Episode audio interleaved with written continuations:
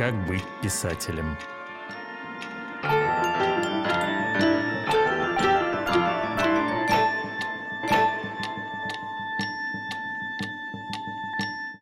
Здравствуйте, я Валерий Шубинский. Мы продолжаем цикл бесед на тему «Как быть писателем». И мы говорили о разных эпохах. Мы говорили о ранней советской эпохе с Глебом Алексеевичем Моревым. Мы говорили о сталинской эпохе с Никитой Львовичем Елисеевым. Мы говорили о том, как стоял вопрос перед писателями в то время и каким образом он разрешался, какие были варианты ответов на этот вопрос. Мы говорили о 60-х, 70-х годах с Сергеем Георгиевичем Светановским на его личном опыте, да, и с Петром Казарновским.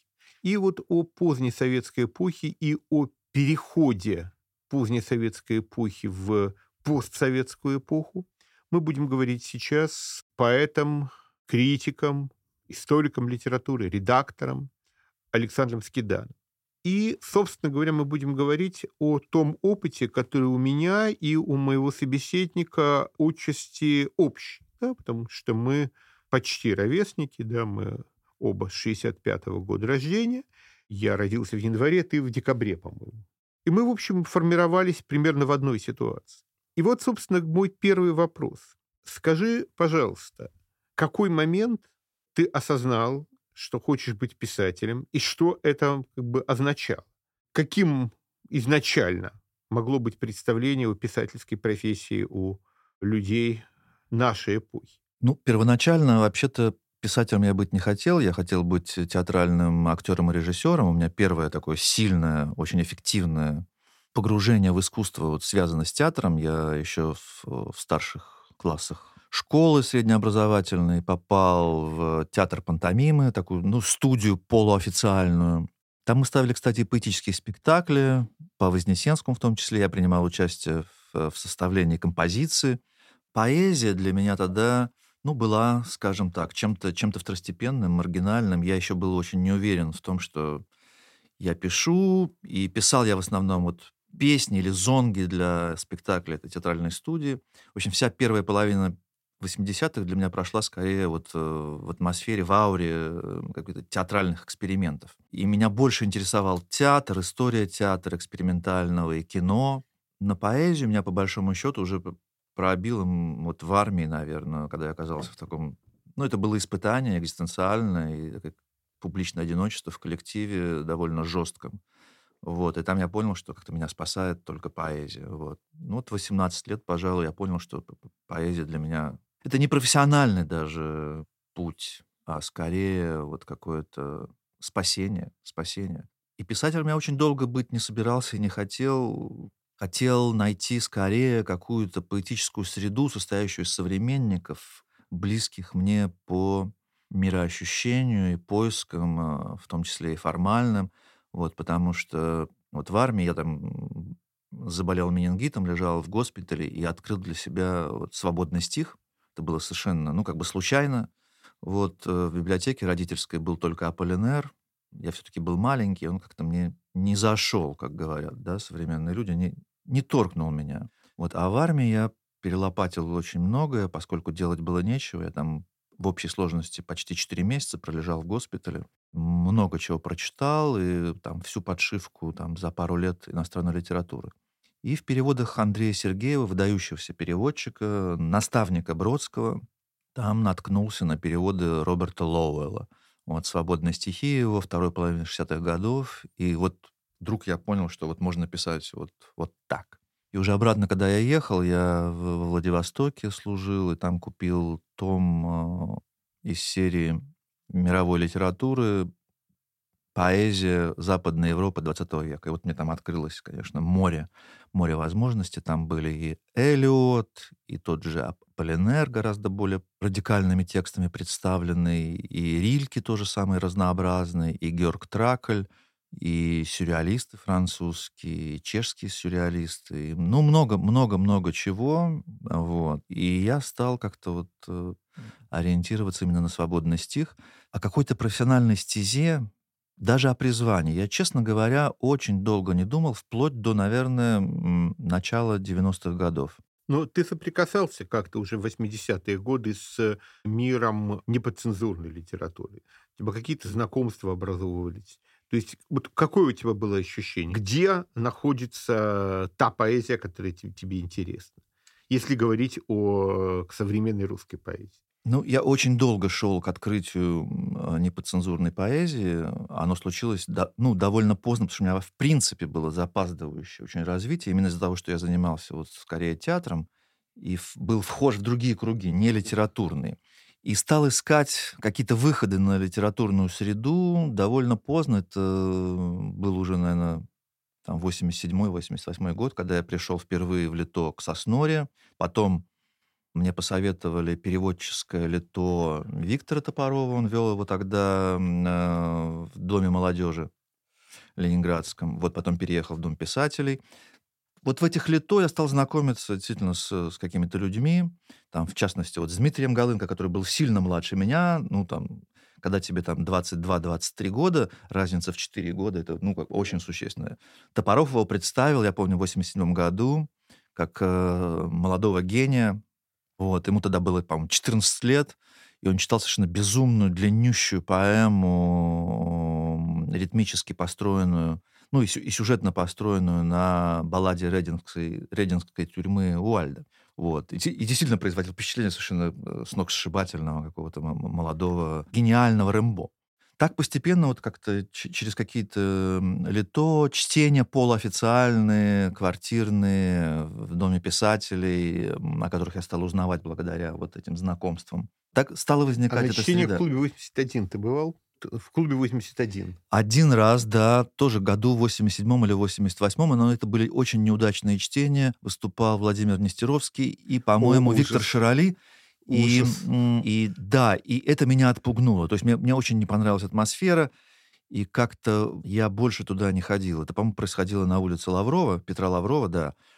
Вплоть до 89 -го года, когда я стал посещать Свободный университет, где кафедру поэзии возглавлял тогда Борис Останин, Митя Волчек уже переехал в Москву, оставил этот поэтический семинар при Свободном университете. Вот только благодаря Борису Останину и тем лекциям и приглашенным лекторам которые приходили к нам, я, в принципе, познакомился напрямую и через журнальные публикации с неофициальной литературой. Когда ты познакомился с Длигомощенко? Вот примерно это 89-90 год. Тогда же и с Васей Кондратьевым я познакомился. Они все читали у нас лекции или выступали на занятиях нашего поэтического семинара.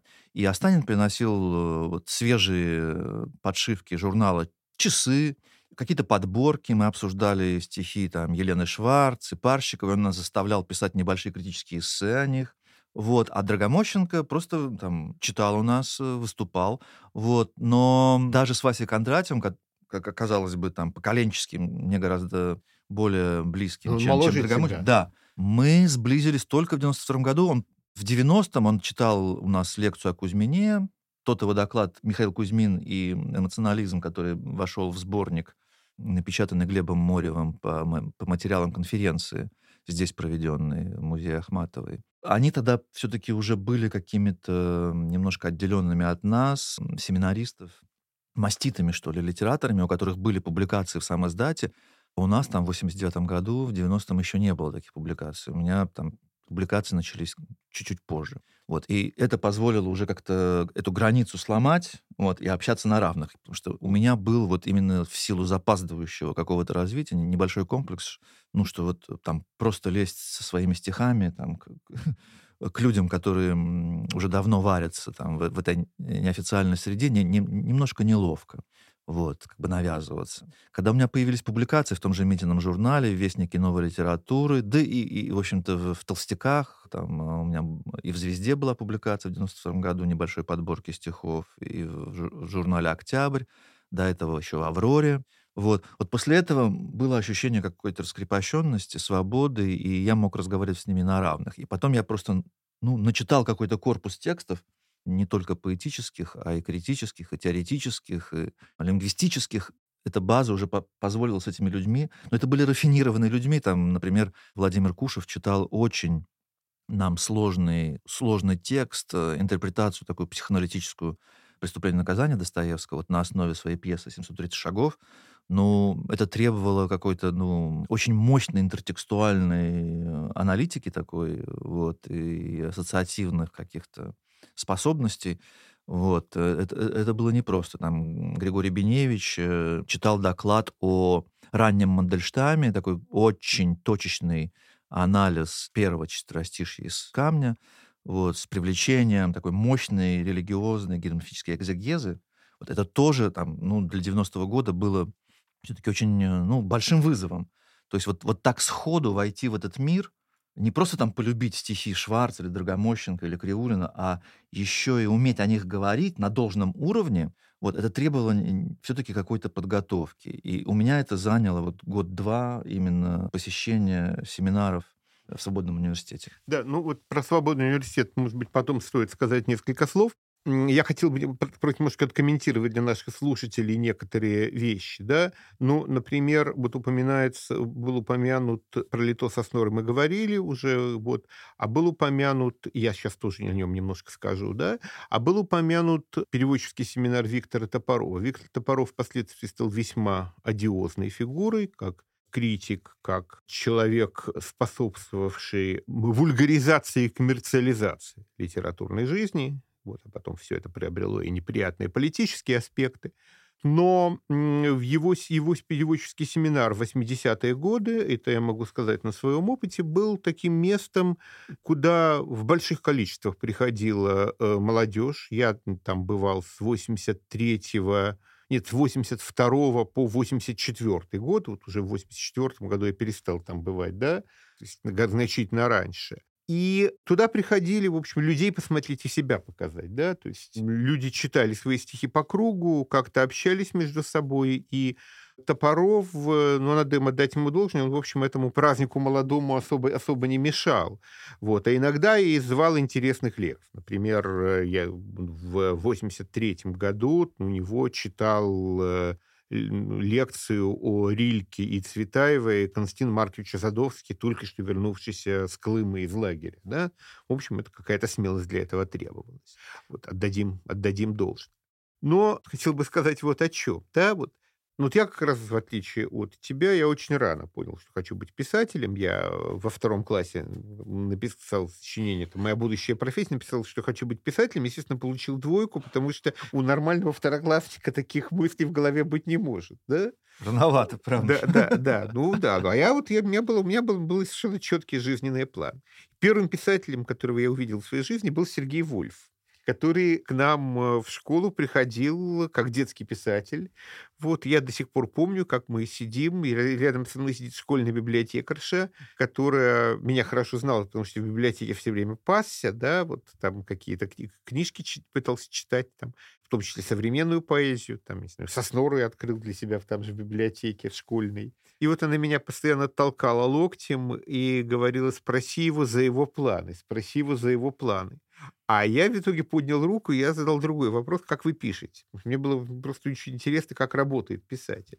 И он сказал, что есть писатели, которые пишут каждый день, а я вот там несколько дней пишу, потом отдыхаю и так далее уже очень быстро после этого, это было, когда мне было, не знаю, 11 лет, может быть, очень вскоре после этого я попал в клуб дерзания в Ленинградском дворце пионеров и школьников, где кузницы кадров ленинградской литературы в течение очень долгого времени, там через него прошли и Кривулин, и Шварц, и, и очень много кто прошел.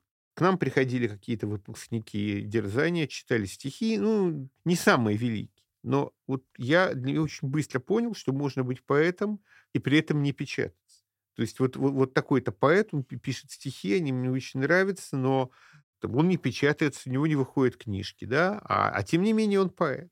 Потому что, в общем, для меня тогда, в там, 12-13 лет, кто, что, что такое был идеал поэта? Это был Вознесенский. Да. То есть вот э, человек, который читает стихи в э, Лужниках, вот ему аплодируют миллионы, он пользуется неким авторитетом в обществе, вот, а стихи у него такие смелые, продвинутые, звонкие, авангардные, да. Потом я понял, что бывает иначе. Вот я это понял именно там, в Дерзании. Потом я попал на Лито Сосноры, я на него попал э, в совсем другое время. Попал в него в конце 79 -го года. То есть мне Ой, было... это, да, это Да. был совсем еще Да, юный. мне, мне, мне было неполных 15 лет. Мне было вот 14 с половиной.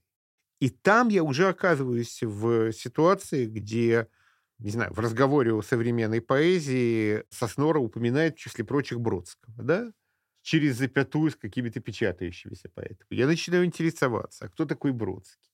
И, и постепенно я понимаю, что существует какой-то другой мир. И да, и в том же дерзании, например, э, упоминают об былых выпускниках. Там, конечно, любимцем нашей учительницы, замечательной женщины Нины Алексеевны Князевой, был тот самый Топоров, о котором мы сейчас говорили. Вот. Но наряду с этим там в числе былых выпускников упоминается, упоминается Кривулин. Я начинаю спрашивать, а кто такой Кривулин? И так далее. И, в общем, к началу 80-х годов как приходит понимание того, что поэзия — это не только, не только то, что существует в рамках официальных литературных институций. Поступив в институт на первом курсе, я знакомлюсь с Олегом Юрьевым, и в это же время возникает клуб 81.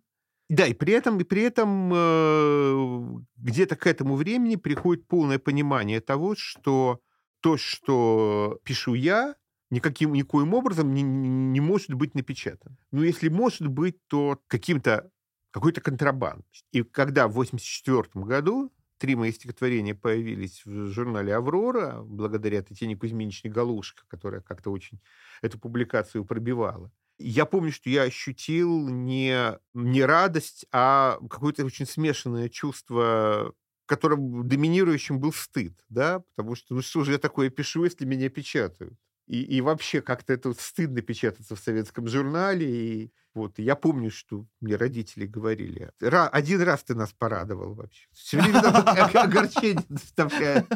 Один раз порадовал, и, и- то недоволен. Да, это, я это очень хорошо понимаю, но понимаю задним числом, потому что, повторю, что, что мое вхождение в какие-то литературные круги, не в литературу, это действительно нем- немножко другой контекст, вот оно состоялось гораздо позднее. Я, собственно, и в, в котельную это пошел, потому что я понимал, что, ну, как бы рассчитывать там на какую-то профессиональную, печатную жизнь вообще не приходится там ни, ни в коем разе. О публикациях даже не думал, если честно говоря. Повторю, что для меня важнее гораздо было обрести какое-то поле, среду единомышленников именно своего поколения, потому что у меня были, ну, там, через родителей, там, через каких-то старших знакомых, эм, знакомые, э, которые какие-то имена называли, давали мне книжки почитать. Вот так, там, коллегой по Институту соци- социально-экономических проблем моей мамы, ИСЭП, там был Виктор Воронков, впоследствии вот знаменитый социолог, э, основатель ЦНСИ, вот, Центра независимых социологических исследований. Я к нему ходил, просто пользовался его библиотекой. Вот он мне дал там тоже в 86-м или 87 году впервые там прочитать сборник «Круг». Вот. Я должен сказать честно, что вот тогда я ничего там не понял.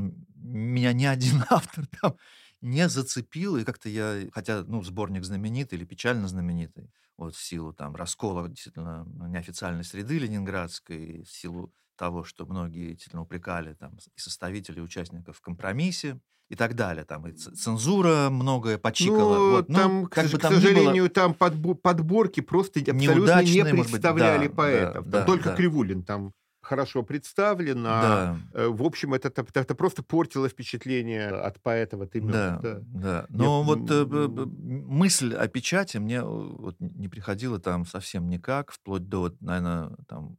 Кстати говоря, вот я один э, тоже любопытный такой инс- институциональный факт забыл упомянуть, а он важный на самом деле. В поисках своих вот этой среды и какой-то адекватной реакции на то, что я делаю, уже не помню кто, но мне посоветовали прийти в студию свободного стиха, которую вел при Доме писателей под эгидой молодежной секции Эрик Шмидтке. Он потом репатриировался в Германию. Там я, кстати, познакомился с э, Валерием Земских, с Арсеном Мирзаевым, с художником и ныне э, музыкантом, композитором Дмитрием Шубиным, вот, который писал стихи, был тогда художником. И вот он мне, кстати, Дмитрий Шубин первый сказал, что са- самый главный там, поэт э, русский, который сейчас пишет свободным стихом, это Драгомощенко. Вот, это был тоже 87 или 87 год. Тоже я тогда не, не был способен особенно оценить вот эту, эту рекомендацию, если честно говорить. И Эрик Шмидтке рекомендовал меня для участия в конференции молодых писателей Северо-Запада в 89 году. И именно на этой конференции вот круг какой-то собеседников и современников расширился очень сильно. Ну вот, это, вот эти конференции молодых писателей, да, это как раз была официальная институция. Вот. Нельзя сказать, что мы не пытались в этих официальных институциях как-то участвовать, потому что я вот я честно скажу, я подавал документы, поступал в Литинститут. Mm. Вот. Mm. Я... Такая мысль мне тоже не приходила в да, голову. Да, да, причем... В каком году это было? Это было в 86 году. У меня уже было высшее образование, но я воспринимал это как способ обретения статуса. То есть я совершенно не предполагал, что меня в Литинституте чему-то могут научить, да, но я вообще был тогда очень высокого о себе мнения, надо сказать. Ну, вот такая мысль у меня была, и в итоге я не, про, не прошел творческий конкурс. Я подозреваю, что просто потому, что не дал себе труда как следует перепечатать рукописи, они были у меня в каком-то таком посланы в совершенно разрозненном виде, да, ну, то есть какие-то попытки, какие-то попытки вхождения в как раз были. Был, например, тот же Топоров в конце 80-х годов пытался, ставил сборник молодых поэтов и пытался его куда-то пристроить, и там, я помню, что тоже давал туда какие-то свои стихи, да, какие-то проекты, вот проекты э, сборников, которые где-то можно издать, они, это, это в конце 80-х уже все время уже возникало. Причем возникало и у, и у лидеров неофициальной литературы. Да? Например, в тот же Кривулин в, в один из периодов своего значит, его отношения с Олегом Юрьевым были очень неровными. Они то опять становились друзьями, то ссорились, и все это происходило по такой цепочке. Да? Вот в один момент, из моментов их дружеского сближения в 87 по-моему, году. Там у них возник, возник проект вот такого сборника. А, да, я его помню, почему? Потому что е, е, сборник, условное название сборника было от Петрова до Шубинского по самому старшему и самому молодому участнику, да? Сергей Петров, естественно. А, Сергей, не, не, не все. Не все, нет, Сергей, Сергей Петров, да, да. Нет, ну, Сергей Владимирович Петров, да. Но он еще был жив. По-моему, он даже был на самом деле не самым старшим участником. Там еще Максимова стихи хотели напечатать. Вот он, он, был самым старшим. Изначально, изначально было так, да. Но, но в общем, в общем, конечно, ощущение, ощущение стоящей такой стены, оно было постоянно. А вот когда в 90-е годы ты вошел в литературу, было ощущение того, что что-то, неподцензурная литература 70-х, 80-х годов делала неправильно, и каким-то образом надо что-то ей противопоставить. Было ли оно у тебя? Думаю, что было, потому что я помню, что довольно ревниво отнесся к тому, что многие ну, центральные авторы неофициальной литературы стали печататься в больших литературных э, журналах, там в «Знамени», еще где-то, в «Новом мире».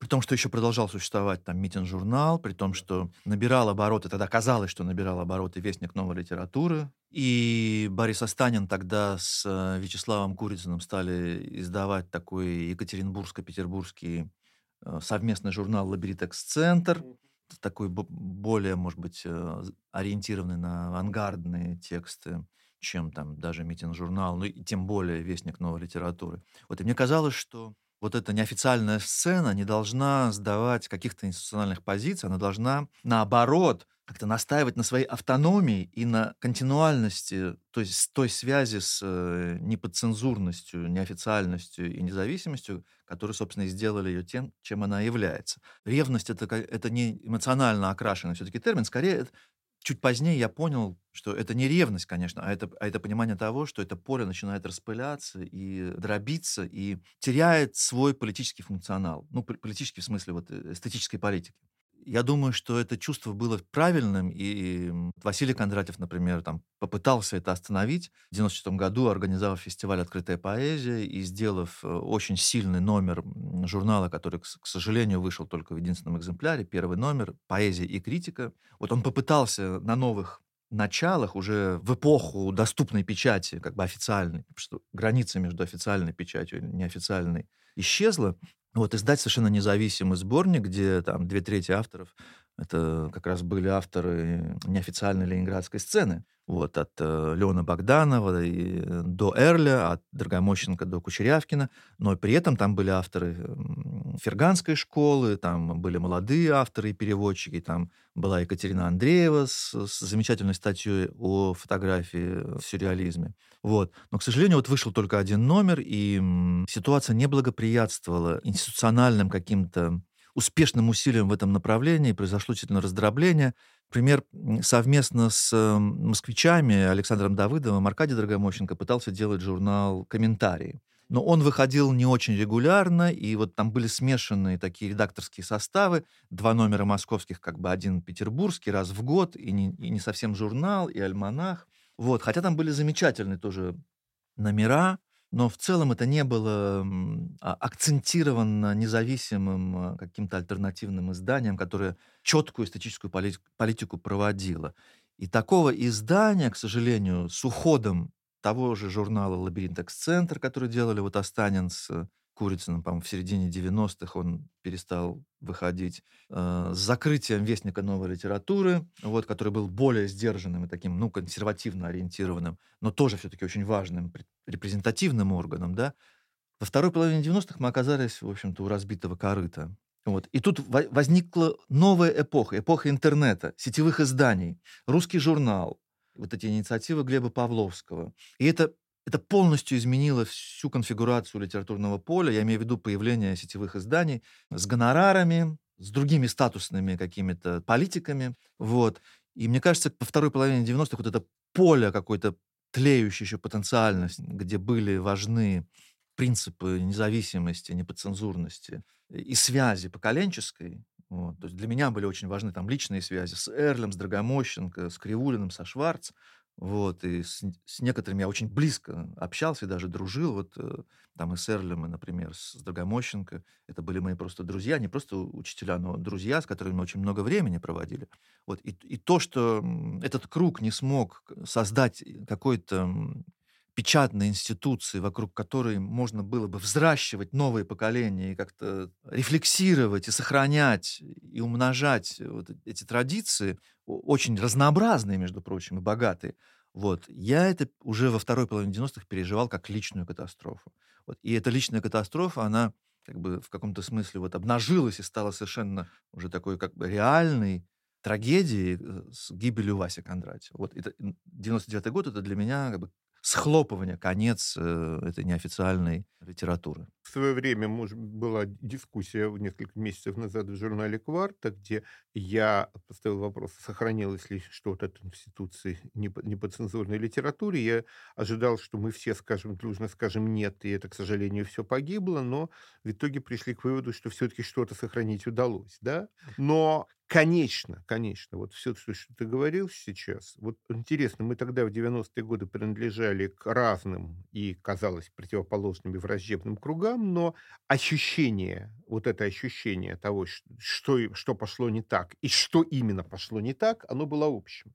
Потому что мы тогда, вот в нашем кругу, в кругу камеры хранения, тоже было, сначала в начале 90-х было ощущение, что все, старые э, советские литературные институции должны погибнуть, и создаются новые институции на, на базе того, что было в э, неподцензурной литературе.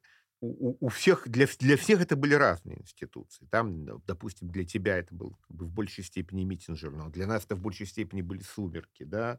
Ну, а кстати, в «Сумерках» я полтора года выполнял функции зав. отделом критики. Да, ну, вот, да значит, То есть я был, да, и, су, и да тоже. Это 91 год, 91 год, да, да, ну вот, да.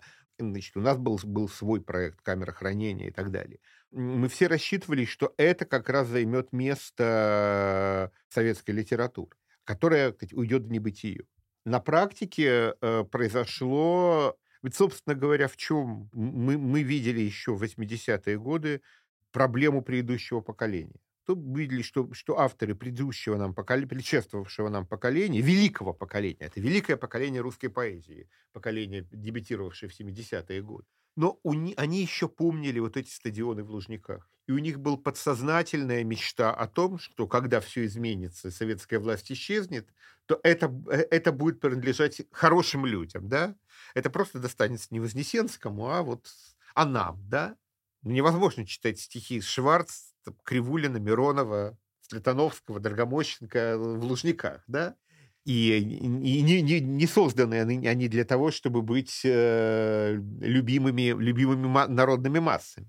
И, кроме того, в, в, в кругу второй культуры было множество людей, которые просто не попали в официальную литературу, потому что она не резиновая, которые ничем эстетически от нее не отличались. Ну вот ты упомянул Нестеровского, да, который был на самом деле такой вполне средненький советский поэт, да, там, ну, при всех организационных заслугах Эдуарда Шнейдермана, ну, вот, собственно говоря, чем, он отли... чем то, что он писал, отличалось от того, что печаталось в советских журналах.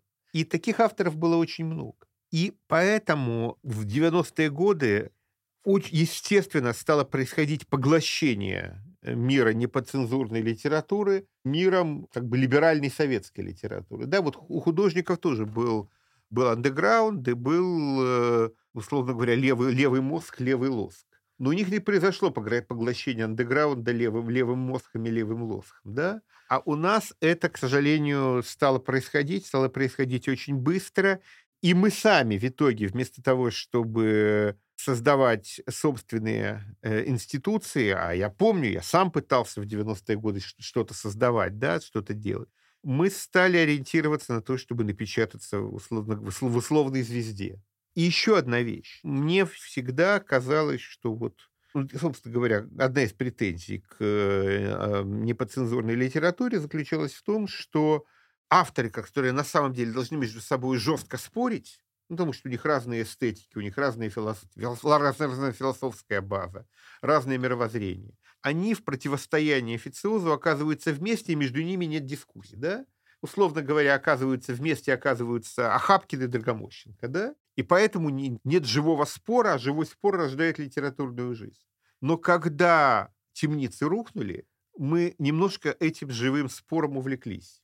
И мы не... Я очень хорошо помню, как вот в первой половине, в середине 90-х годов вот это ощущение того, что мы, мы разные, оно оказалось сильнее ощущения нашего единства. И я помню, как в конце 90-х годов вот это ощущение единства стало постепенно восстанавливаться. Если ты помнишь вот эти наши круглые столы в э, центре на, на набережной. Да-да-да, да. там Сергей Завьялов часто да. способствовал, он там да, да, курировал, как да, раз организовывал такие да, дискуссии. Да, и, Потом я, мы с Галынко, да, Дмитрием, и... Э, в рамках нашего семинара «Амплитуда» на Пушкинской 10 тоже пригласили там я помню, что огромное количество людей пришло на круглый стол с Кривулиным и с Драгомощенко, да. когда они обсуждали конкретную актуальную там ситуацию в поэзии да, русской. Да, да. Вот, и... Чего не было там, может быть, лет 10. Да, да. И я, я помню, как вот мы э, как бы с тобой, с Сережей Завьяловым и с какими-то еще людьми сидели и, и начали разговаривать. Да? Мы начали разговаривать. Этому, конечно, способствовала, как, конечно, атмосфера, как какая-то дружеская атмосфера, которая просто стала складываться к концу десятилетия, да, вот. И, может быть, это было ощущение того, что мы все проигрываем людям, с которыми мы, мы, собственно, не готовы разговаривать. Но эти годы были потеряны. И тем не менее, многое, многое нам удалось сохранить, и какие-то элементы, какие-то структуры неподцензурной литературной жизни как-то естественным образом вошли в, в жизнь нынешнюю. Вот. И сейчас, когда век толстых советских журналов, мне кажется, уже, уже завершен. Мне кажется, что сейчас уже можно говорить о том, что, что вот эти советские издательские институции, они, а, а, они, уже, они уже дожили свой век. Теперь все, все зависит от нас. Вот.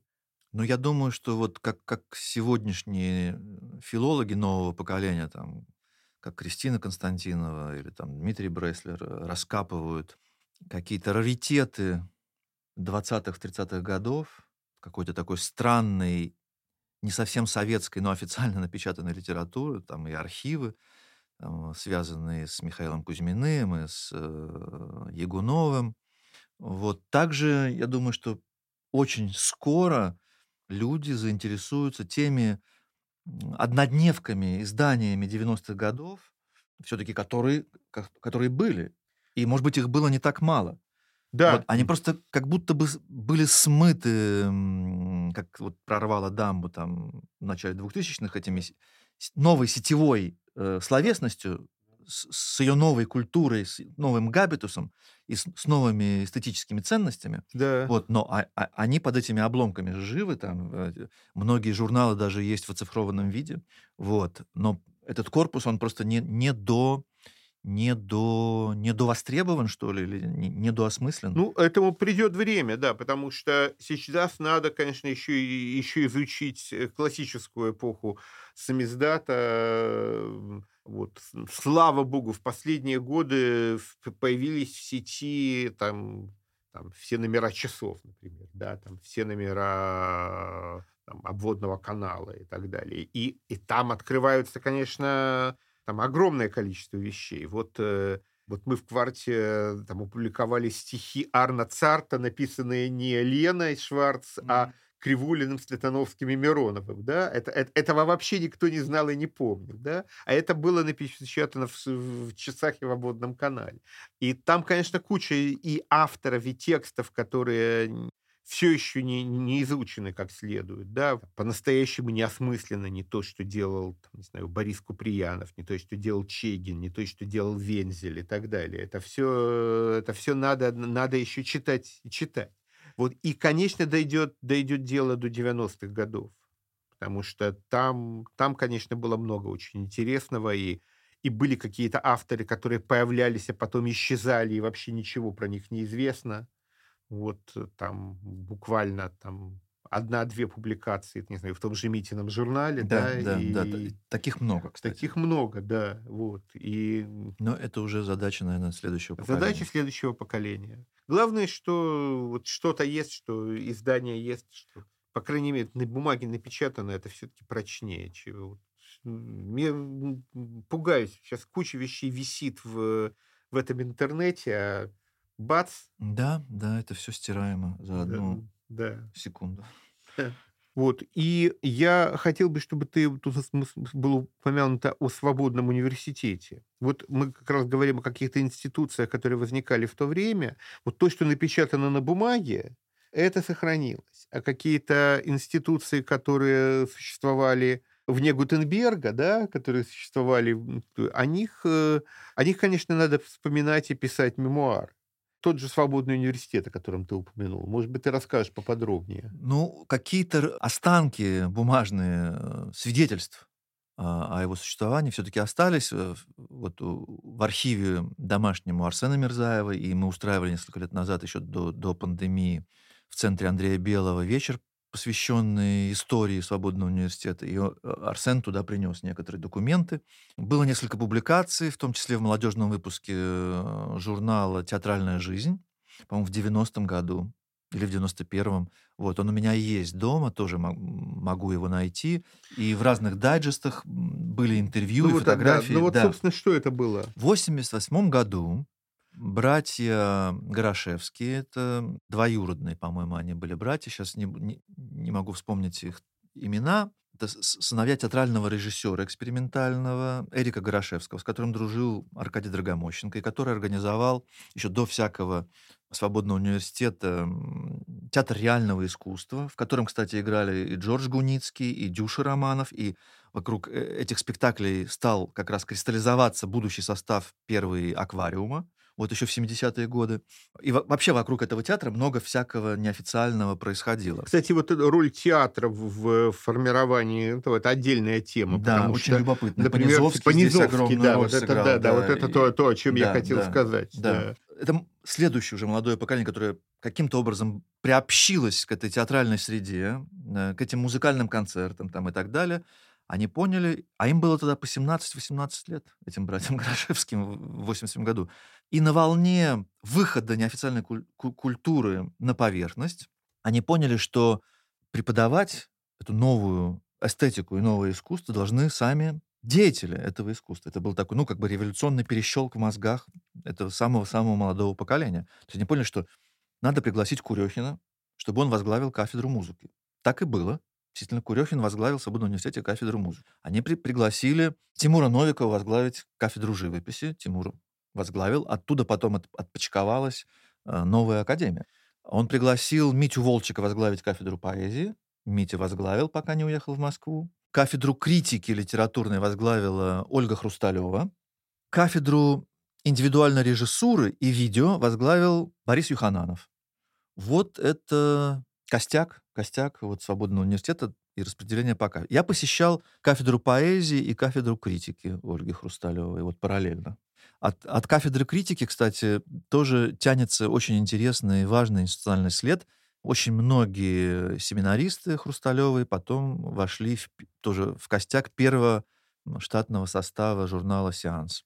И наши занятия там в какой-то момент перенеслись из э, центрального лектория на Литейном проспекте Общество знания в помещение на Ленфильме, которое было уже в 90-м году предоставлено для будущей редакции журнала «Сеанс». Вот такая тоже интересная история, о которой мало сейчас кто помнит. И одна из моих тоже, кстати говоря, первых официальных публикаций состоялась в журнале «Сеанс».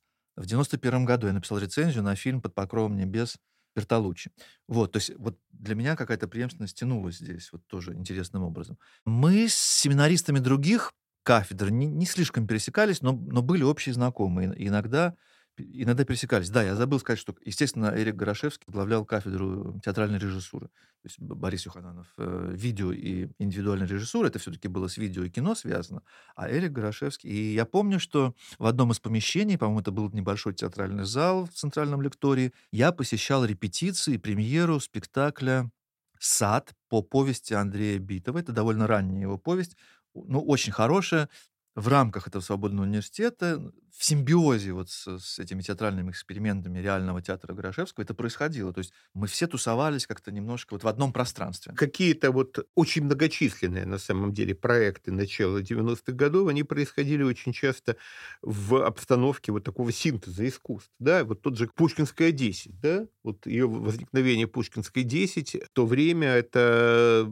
это был мир, где, где все было. Да, вместе. это был сквот. Да, Там были сквот, музыкальные да, да. точки, где просто репетировали ДДТ, и аквариум, и там да. и другие группы, и там были захвачены просто пространства под мастерские. Мастерские. Там это был огромный, жили. Это был огромный, это да, был огромный чтения дом. происходили. Это и был театр Понизовского. Театр Понизовского. Это был огромный дом, в каждой квартире которого было по по мастерской художника или студии рок-музыканта или фотостудии и э, и галереи первые, и галереи первые были, кстати. да. Причем э, начало 90-х годов. Это заброшенный дом, нет, нет э, воды, нет водоснабжения, там электричество, там работают как то есть, то нет. Оно Это был классический сквот да. здания, которое шло на капремонт. Да, какие-то, и... какие-то буржуйки у, у художников мастерских. И вот эти художники в теплой одежде, замерзшие, там сидят и и пишут картины, и все это было, конечно, совершенно удивительным местом. Вот, и да, и там, там, например, умер Олег Григорьев. Он просто последние э, месяцы своей жизни там провел, ночуя то одних, то других своих друзей. Обо всем этом, конечно, нужно писать воспоминания, потому что существовало огромное количество каких-то вот таких точек, проектов и так далее. А до Пушкинской 10 ВЧ НЧВЧ, по-моему, Э, такой сквот тоже был э, недалеко от э, здания ФСБ на углу Литейного и Захаревской, что ли. Этого Или... я не знал. Вот. Там была галерея Аса, вот, собственно, да. которую Тимур Новиков с Олегом Котельниковым придумали, и а, про которую прознал в свое время а, Сергей Соловьев. Вот идея фильма Аса Этого, этого да, я не знал, да. Возникла, возникла тоже через вот эту историю сквота. Да. Вот, это, это было там в 86-87 годах. Вот, тоже такой коллективный сквот, где не, несколько художников жили. Еще новые дики тогда, да, вот до возникновения новой академии, там была довольно большая тоже разношерстная компания новых диких, вот, э, в которую входили и музыканты, там, и, Цой рисовал, кстати. Я помню, что вот по возвращении из армии в 86 году в ДК Фрунзе, по-моему, по наводке каких-то знакомых я поехал. Вот первое мое сильное такое впечатление, как меняется все-таки городская жизнь. Э, вот при каком-то малейшем попустительстве. Вот тогда только-только возникало слово «перестройка». И вдруг в ДК Фрунзе возникает эта выставка новых диких, совершенно панковски отвязанные, такие уличные граффити, там, на, без всяких рамок, картины, просто холсты таком, в жестком кислотном стиле. Вот. И это был 86-й, по-моему, Да, ну, год. собственно, Вот. вы, ну, собственно, выставки, там, деканевские выставки, они были середины 70-х годов. И вот это был, я еще помню, как моя мама ходила на эти выставки, меня с собой не брала. Меня брала. В 74-м, помню, мы стояли э, в очереди. Да, да. вот, я где-то с начала 80-х я уже ходил сам, помню. В общем, короче говоря, это был... эм, С одной, то есть у нас очень получается противоречивая э, картина. Есть, С одной стороны, огромное количество каких-то проектов, затей и прочего вот на рубеже советской и постсоветской эпохи, позднесоветской и постсоветской эпохи, там действительно все кипело, да, и да, конечно, издательство «Новая литература» и «Вестник новой литературы» — это попытка создания журнала издательства на, на почве классического самиздата, классической второй культуры и так далее. Журнал выходил несколько лет, мы все там так или иначе печатались. Да. А с другой стороны, с другой стороны, вот мы с тобой говорили сейчас о том, что удержать это не удалось что очень многое было потеряно, и э, в, очень большой степени произошло поглощение элементов независимой культуры, культуры официальной. Вот, и вот эта сложная ситуация, она, она нуждается еще в каком-то осмыслении. Вот, и я думаю, что, что это то, вот это то, на чем мы сейчас уже закончим разговор, да, и передадим эту тему действительно исследователям новых поколений. Да, хорошо. Хотел вот что добавить, что тогда, в 90-е, д- вплоть до там начала второй половины 90-х, вот было ощущение фонтанирования еще каких-то идей, и люди просто вот дарили эти идеи, э, и они казались себе бессмертными, по-видимому.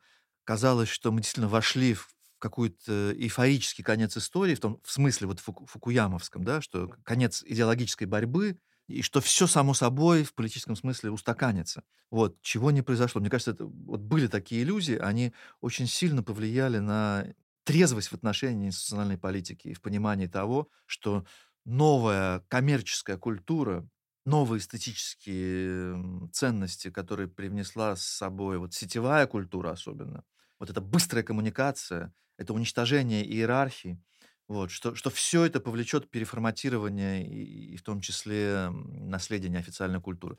Очень было как бы к этому легкомысленное отношение. Да. И я просто вспоминаю себя, и, конечно, самокритично сейчас это говорю. Вот, было ощущение, что я бессмертен, Митин журнал бессмертен, Драгомощенко бессмертен, Лена Шварц бессмертна, мы бессмертны, мы победим. Ну, грубо говоря, сейчас очень упрощаю, но было вот такое ощущение. И, конечно... У меня не э, было. Конечно, это, это ужасное, ужасное легкомысленное отношение вообще к жизни, а, к любимым, дорогим а, людям.